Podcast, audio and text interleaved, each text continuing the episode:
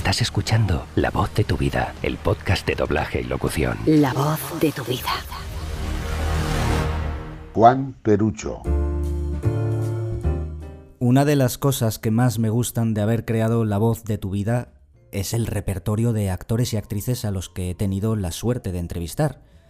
No siempre son actores conocidos, pero desde luego que cada uno de ellos, de un modo u otro, nos han dejado siempre una lección que aprender. Con nuestro invitado de hoy será el caso de que es una de las voces más conocidas de España, y no solo eso, sino que además uno de los actores más admirados por todos los aficionados e incluso por sus propios compañeros, como así nos lo han hecho saber. Por eso me alegra especialmente tener hoy con nosotros a Juan Perucho. Bienvenido, Juan. Pues buenas tardes. Un placer estar aquí contigo. Igualmente. Oye, para dar el pistoletazo de salida me gustaría pedirte, como ya sabes, que te presentaras tú mismo a los oyentes en tus propias palabras. ¿Quién es Juan Perucho? Qué cosa tan difícil, por Dios. bueno, pues yo pues soy un, pues un actor eh, que ha dedicado la mayor parte de su tiempo al doblaje, que es una especialización bien concreta del mundo de la interpretación. Y soy un, soy un soy actor por vocación. Eso sí, sí lo tengo claro. Es una vocación que no he perdido, que me sigue gustando, me sigue encantando, me sigue apasionando. Eh, y aquí sigo aprendiendo todos los días. Eso es estupendo. Vamos a rebobinar en, tu carrera, vamos a centrarnos en esos inicios. Me gustaría saber en qué momento decidiste que querías ser actor. ¿Cómo recuerdas todo aquello? Bueno, pues fue bastante eh, circunstancial. Yo llegué a Madrid a estudiar medicina. Anda. Sí. Eh, y bueno, era una época en que no se podía pasar a, a un curso con ninguna asignatura pendiente. Eh, y suspendí en septiembre, me, me, quedó una asignatura, no pude matricularme del año siguiente, eh, solamente de esa asignatura y como me sobraba mucho el tiempo, pues me matriculé en la Escuela de Arte Dramático. Y estuve un año haciendo las dos cosas, preparándome esa asignatura de medicina y, en la escuela. Pero claro, ya me entré en un mundo que, para colmo, un día fui con los que fueron mis compañeros y, sí pasaron el curso y, me llevaron a ver una sala de disección de, cadáveres. quiero recordar en el Hospital La Paz. Y aquello ya me, me definió totalmente por el, por el mundo de la interpretación. Y luego visto lo visto y cómo ha evolucionado la, la profesión médica, eso cada vez me, me, estoy más contento de haber elegido esta otra. Pues me alegro. Pero, pero bien es cierto que también la medicina tiene que ser, de quien se dedique a ella, ha de ser vocacionalmente. Está claro. Oye, nosotros como aficionados eh, está claro que agradecemos que te decidieras por la interpretación, luego por la especialización en el doblaje, que ahora hablaremos de ello, porque claro, el doblaje sería menos doblaje sin actores como Juan Perucho, eso está clarísimo. Me abrumas. bueno. Me abrumas. Una vez en la Escuela de Arte Dramático, Juan, ¿Qué recuerdos tienes? ¿Cuáles, son, ¿Cuáles fueron tus primeros pasos ya para acercarte al mundo profesional? Eh, bueno, pues eh, hice un par de años, tuve que irme a, la mili y a, y, a la vuelta. Tampoco acabé la carrera, hice de los tres años que eran entonces y de dos. Y a la vuelta, en lugar de, de hacer el tercer curso, pues ya me puse a trabajar y trabajé en lo que entonces era, se llamaba el Teatro Independiente. Sí. Y, y a los tres o cuatro años, mm, mm, alguien me quiero recordar alguna vez en televisión que fui a hacer algún trabajo y algún, algún maquillador y maquilladora me decía, oye, ¿tú has probado hacer doblaje? Pues no. Ahí fue la primera vez. Y cuando varias, varias circunstancias más me lo volvieron a decir, No, es que te escucho y a lo mejor tú para doblaje servías. Pues en un momento determinado de mi vida me, me, me matriculé en una escuela y que estuve seis meses y a partir de ahí empecé, solicité pruebas y pruebas y pruebas y empecé a trabajar, a trabajar y hasta ahora. Quiero recordar algún, en alguna, algo de cine, algún cortometraje o algo que, que, nos, que hice como actor y que nos doblábamos y vi la, la tremenda dificultad que había, ¿no? lo complicado que era. Sí. Entonces, entre unas cosas y otras, pues me decidí por entrar en una escuela y eso fue en el año 84. Sí. Y, y, a, a, finales del 84 empecé a trabajar y, una convocatoria tras otra. Hasta ahora.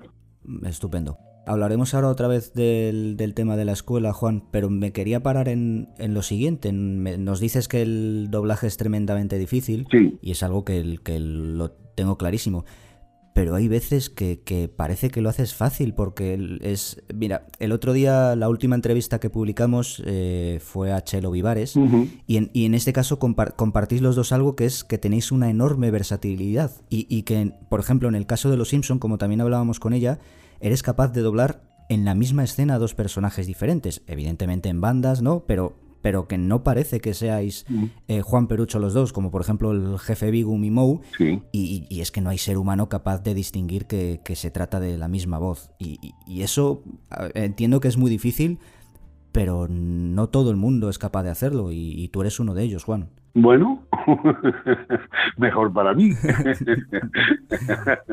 Hombre, es que has puesto otro ejemplo, el de Chelo, el de Chelo que es, es, claro, es una una profesional, que porque Chelo también e, es muy dúctil y hace los personajes bien, bien variados y además Chelo tiene la capacidad que, que, no demasiada gente tiene de emocionar. Es verdad. No, no, no es tanto el, el, el, el, que puedas hacer voces diferentes y que, y, que, que, no se te reconozca como la capacidad de emocionar, que es al fin y al cabo nuestra, nuestra misión, creo yo. Está claro. de, doblaje y un actor de imagen y el deber de un actor es transmitir y emocionar. Desde luego que sí. Sí.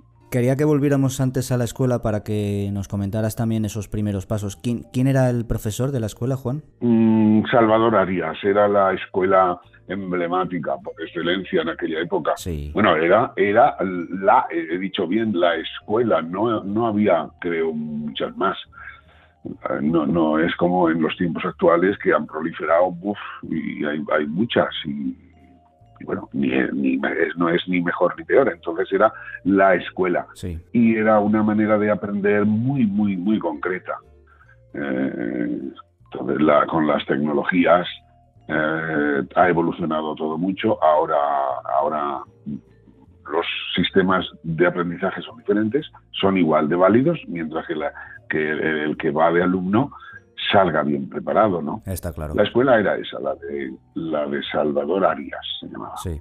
algo tenía esa escuela, algo tenía Salvador, porque todo actor que ha salido de esa escuela, la verdad es que hoy son grandísimos actores. ¿eh? O sea, creó una generación de actores en Madrid. Yo creo que entre, bueno, habrá más, ¿no? Pero se me ocurre en él y el grupo de teatro que tuvo en su día también Roberto Cuenca. Hombre, exacto. Sí, sí, sí, tú lo has dicho. Eh, y tú lo has dicho, y, de Roberto Cuenca, que salieron, uf, salieron una gente con una, con una, unas dotes naturales buenísimas, ¿no? Y que con el tiempo lo han demostrado y ahí, siguen, por supuesto, te llevas toda la razón, sí. Lo que pasa es que Salvador era una, un aprendizaje lento, eh, pero, pero muy con mucha base, ¿verdad? Porque aprendías, aprendías a, memorizar, sobre todo había que hacer las cosas de memoria, y, eso en principio pues era un poco engorroso, y no, no le veías mucho sentido, pero luego sí, luego, luego sí, luego ya con el tiempo yo he visto que es un aprendizaje muy, muy sólido. Claro. Muy sólido porque yo también eh, en determinadas épocas de mi vida he dado clase y me gusta mucho, muchísimo. Y, y aquel método ya no es posible, ya no es posible. No. Eh, pero era, pero era bastante eficaz. Claro. De hecho, yo pienso que una de las mejores maneras de, interiorizar un personaje para interpretarlo es, memorizarlo primero. Y eso, como dices tú, ahora es muy, muy difícil, si no imposible, claro, está claro. Exacto. Ahora es eh, difícil e imposible. A lo largo de, del tiempo ha habido mucha gente, ahí venía el caso de Ángel Mari Baltanás, que ese tenía un sí solo y lo leía. Curioso. no memorizaba, él leía, pero es un, es un caso bien especial. El memorizar y mirar la imagen y mirar al personaje que estás doblando es fundamental, es fundamental. Desde luego. Hablábamos eh, fuera de micrófono, Juan, de que estuvimos en, eh, juntos en un evento precioso hace casi un año en Talavera de la Reina, que se llama La Magia de la Voz.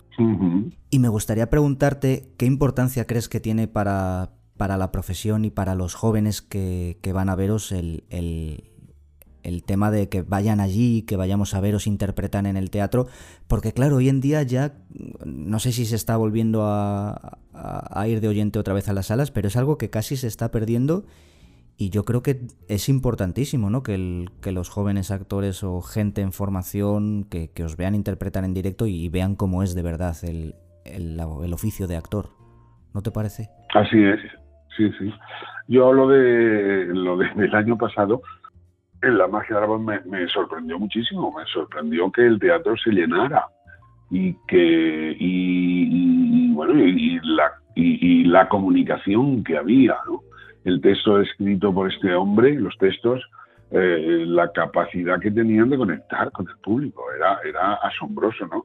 Y, veía que el público se divertía, más allá del hecho fetichista de, ay, si es fulano de tal, mira, al fin sé quién es. no, más, allá de eso, más allá de eso, porque luego yo he, hecho alguna intervención en otros, y ha ocurrido lo mismo, ha, ocurrido lo mismo, sí. Y efectivamente, o sea, los, los tiempos han cambiado tanto, ya, ya todos trabajamos en banda, y ya yo, por ejemplo, considero un mérito enorme, gente joven que empieza, el que aprendan eh, sin, sin trabajar con, los mayores al lado, ¿no? Sí. Que fue, para nosotros fue nuestra, nuestra verdadera escuela. El empezar a trabajar con, los grandes, las grandes figuras, que resultaba además que a más grandes, más asequibles eran. Sí. Y, más, te, más te ayudaban y te echaban una mano. Y, te, y claro, pues yo eh, me he chupado muchas horas de sala, sin, nada más que oyendo. El, tener la posibilidad de, ver ahí trabajando juntos a un Félix acaso y una Matilde con esa. Eh, eh, pues claro, a mí se me caía la baba de oírles, de ver cómo ensayaban, de las bromas que se gastaban entre ensayo y ensayo, y ahí aprendías montón, ¿no? Pasamos como, como, los flamencos, estos que vienen de familias, ¿no? ¿Y tú cómo naces o te haces? Pues hombre, te hago, pero tengo la suerte de nacer ya en una familia flamenca, ¿no? Que me, y, ya, ya he nacido con el ADN flamenco.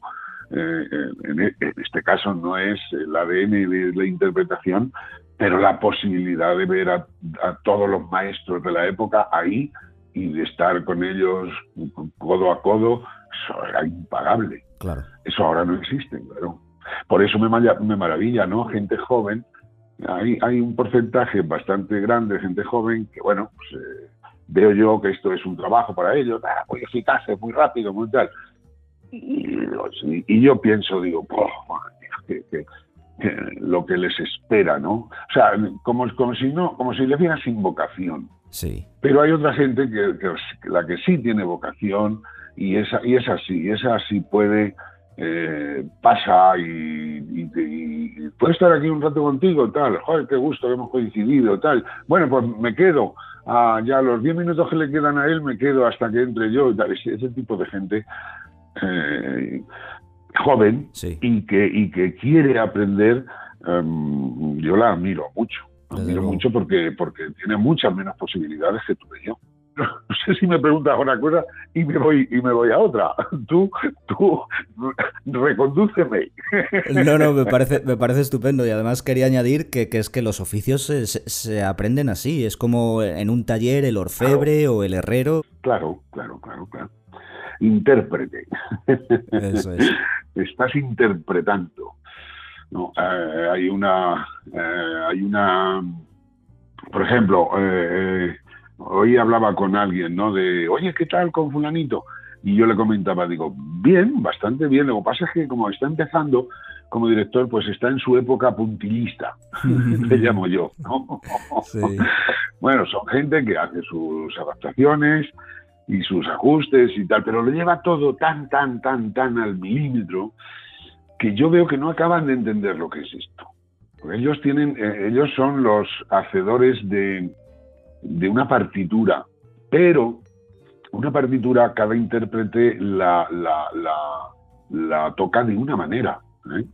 En apariencia es la misma partitura, pero tú la tú oyes y hay unas interpretaciones eh, eh, regulares y hay otras interpretaciones que, que, llegan a eso, a la emoción. ¿Por qué? Ah, amigo, ahí está, ahí está la clave del intérprete.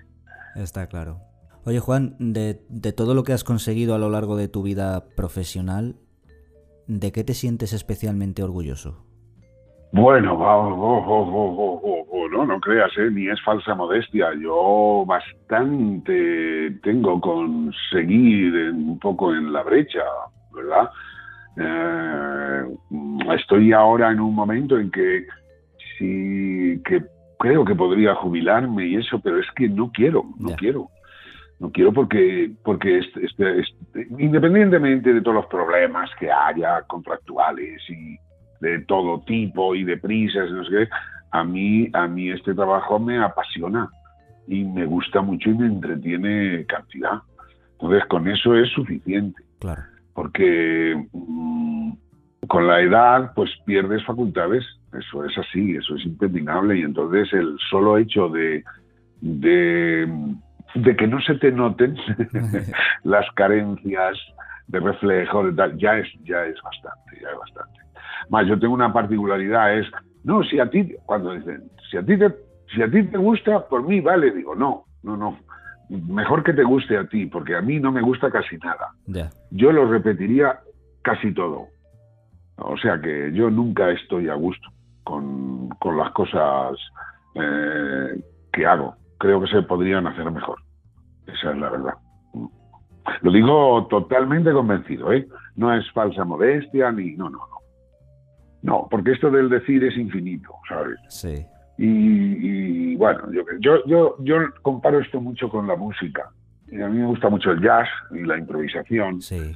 Y entonces eh, eh, mm, admiro mucho, admiraba a, mis, a mis a los maestros y ahora que ellos se han desaparecido, pues admiro a gente joven que es capaz de sorprenderme, ¿sabes?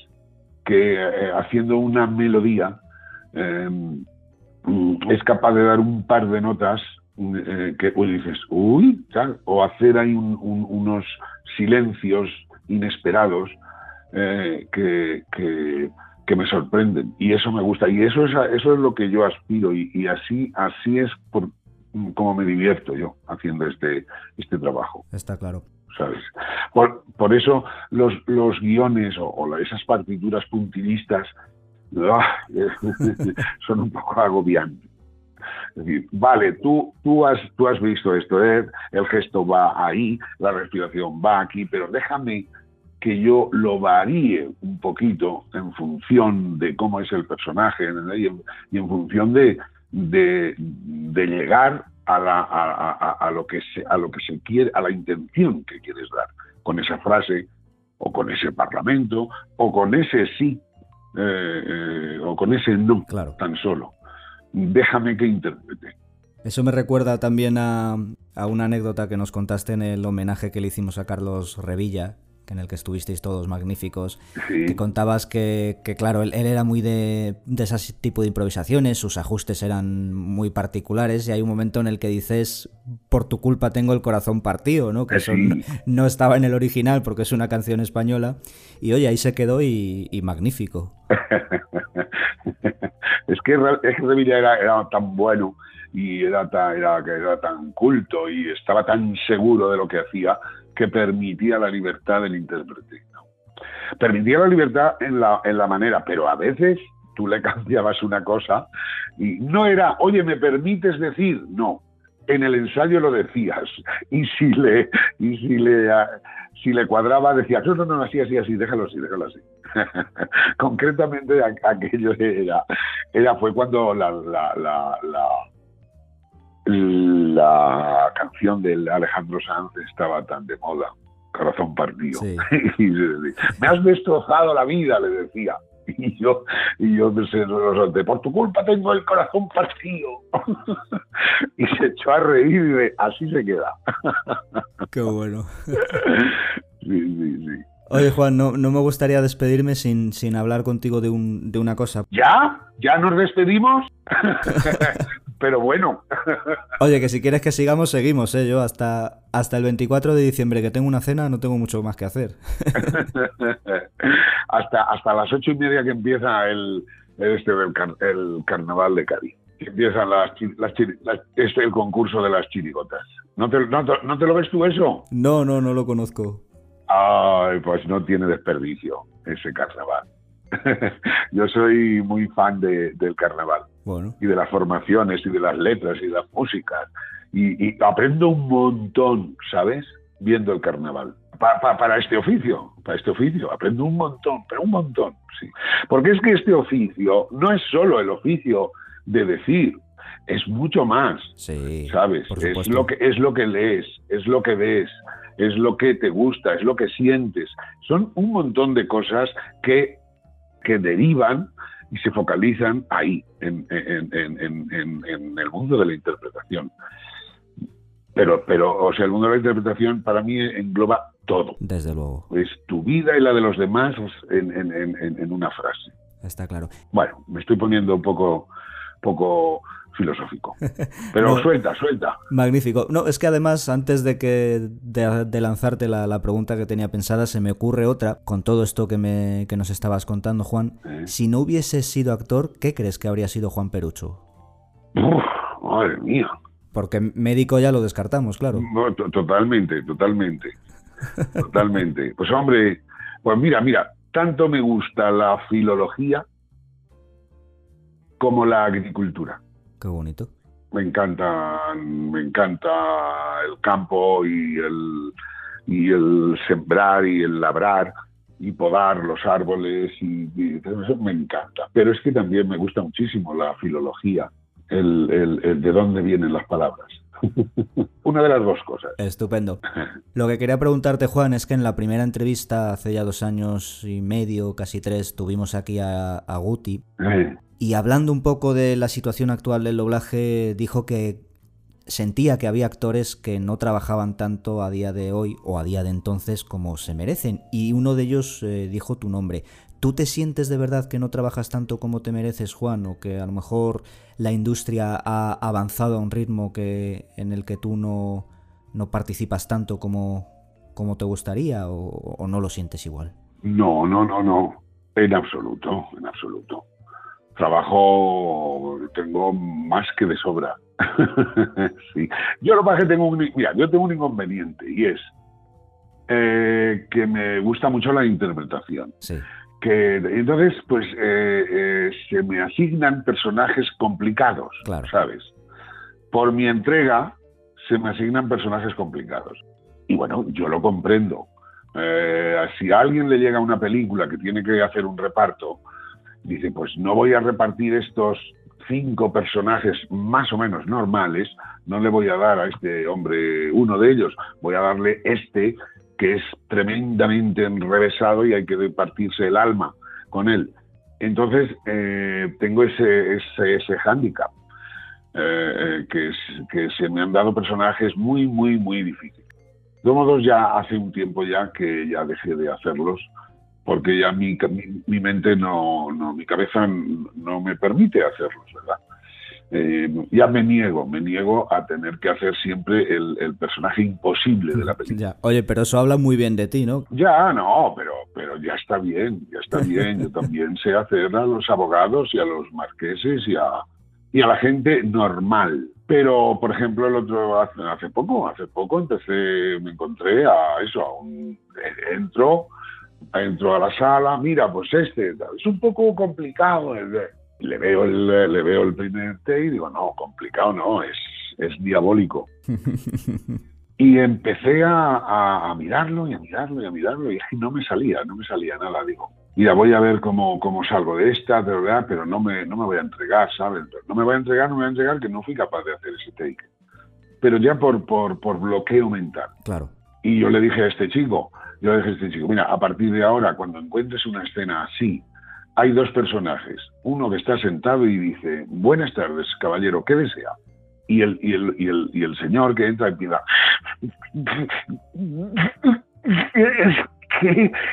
Digo, de esos dos, piensa en mí solo para el, de buenas tardes, caballero que desea. El otro, ya piensas, ya piensas en otro, ¿eh?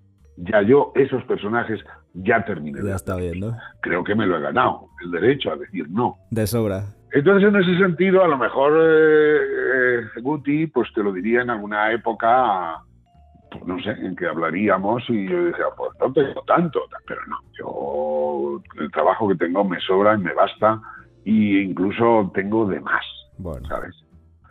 Tengo de más.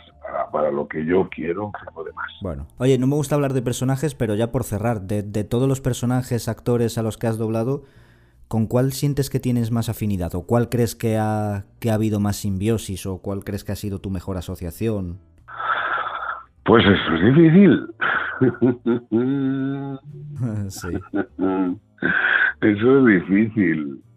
Hombre, uno que, que, me gustaba bastante eh, de actor era el Hoskins, el Bob, Bob, Bob, Bob Hoskins se llama. Eh, sí. Porque le adivinaba casi todas las, las, intenciones, las, con él me, me he sentido bastante cómodo y pero mm, yo que he hecho tanta animación y llegué a odiarla, después con el tiempo me he reconciliado con la animación. Y ya casi hasta me gusta más que el actor de, carne y hueso, ¿sabes? Bueno. Me parece que, deja más libertad y más. Porque el doblaje. Eh, el doblaje mal hecho es, es un fraude auténtico. Eso. Y, y hay mucho fraude doblando a personajes reales. En dibujos, pues no tanto. Poco el, porque el dibujo, una vez que, lo hace, viene en versión original, pero una vez que lo haces tuyo, ya, ya es un poquito de tu propiedad, ¿no? Sí. En, ese sentido, lo, y, y, si lo haces más mal, no se nota tanto, pero el personaje, el, el, al personaje real mal hecho. y ahora con estas prisas y en estos tiempos, pues hay cosas que quedan horrendas. Es que es así. Y eso se llama fraude. eso se llama fraude. Hay que decirlo. Yo cuando vamos a, una, algún, algún coloquio, digo yo en vez de en vez de que empecéis con preguntas y qué fue más difícil y cómo la voz de no sé qué digo, me gustaría que alguien se levantara y dijera considero vuestro oficio un fraude para, y, lo argumentara para a partir de ahí empezar a hablar. Pero no, no ha pasado demasiadas veces eso, ¿no? yo siento que, a ver, yo, yo soy defensor del doblaje actual, a mí me encanta el doblaje clásico, no, no creo que el doblaje actual sea todo malo, pero sí que es cierto que hoy salen de sala takes que hace 20 años no, no habrían salido de sala bajo ningún concepto. Y eso me da pena. No, hay unos estándares. En mi opinión, ¿eh? Claro, claro, claro. Hay unos estándares de calidad eh, cortitos y sale todo, sale todo como sin vida. Yo creo que sale todo como sin vida. Y haces tapping y una serie y otra serie y oyes a uno y oyes a la otra y oyes a... suena todo lo mismo suena todo igual, hay un, hay un culto por lo, por lo plano, por lo por el por el hablar eh, eh, sí eso plano. Y pues eficaces y venga venga venga venga que es, es, penoso es penoso es penoso. No sé esto esto a qué venía. Mm, sí bueno eso. Y claro, pues, eh, dices, a mí lo del doblaje, digo, un momento, si el primero, el que más oye versión original soy yo. Sí, es verdad. A mí que me estás hablando de la versión original, si soy yo el que... Yo raramente escucho, escucho algo doblado, cuando tengo posibilidad de ambas versiones, ¿verdad? Claro alguna vez, alguna vez eh, eh, oigo, empiezo a hablar, ah, digo, mira, fulano, fulano, Chelo Vivares. si, aparece Chelo Vivares, me quedo a oírla a ella, por ejemplo, porque, porque siempre es un, es un, es un gustazo eh, escucharla. Siempre, siempre te va a sorprender, Chelo. Sí. A mí, por lo menos, ¿verdad? Y yo me nutro de, me nutro de eso, de, de, de, eso, de, la gente esta monótona. No, no, no estoy hablando de que haya que interpretar a la antigua, ni, que, ni de que haya que sobreactuar. No, no, no, en absoluto. Estoy diciendo que, que los diálogos de, de las de las de la ficción eh, eh, es, la emoción está está a raudales o sea, cada, cada frase dicha de un personaje está dicha por algo y para algo. Y tú oyes y, parece que estén, dichas, que estén dichas para nada, por decir. Ya. En ese sentido, en ese sentido el, doblaje efectivamente es un poco fraudulento. Sí. Es así. Pues es una pena. Pero bueno, nos quedamos con lo bueno. Juan Perucho, muchísimas gracias por habernos acompañado en esta nueva entrega de La Voz de tu Vida. Bueno, Pedro, pues nada yo pensaba que íbamos a estar aquí hora y media, pero se ve que está que tienes algo que hacer para ahora. Me encantaría. Si quieres, te emplazo, Juan, a grabar una segunda parte otro día más adelante, que no quede. O tres. si son pequeñas. bueno, pero venga, pues ha sido, ha sido un placer charlar contigo. Igualmente, Juan. Venga, Pedro, un abrazo. Te mando un fuerte abrazo. Hasta luego.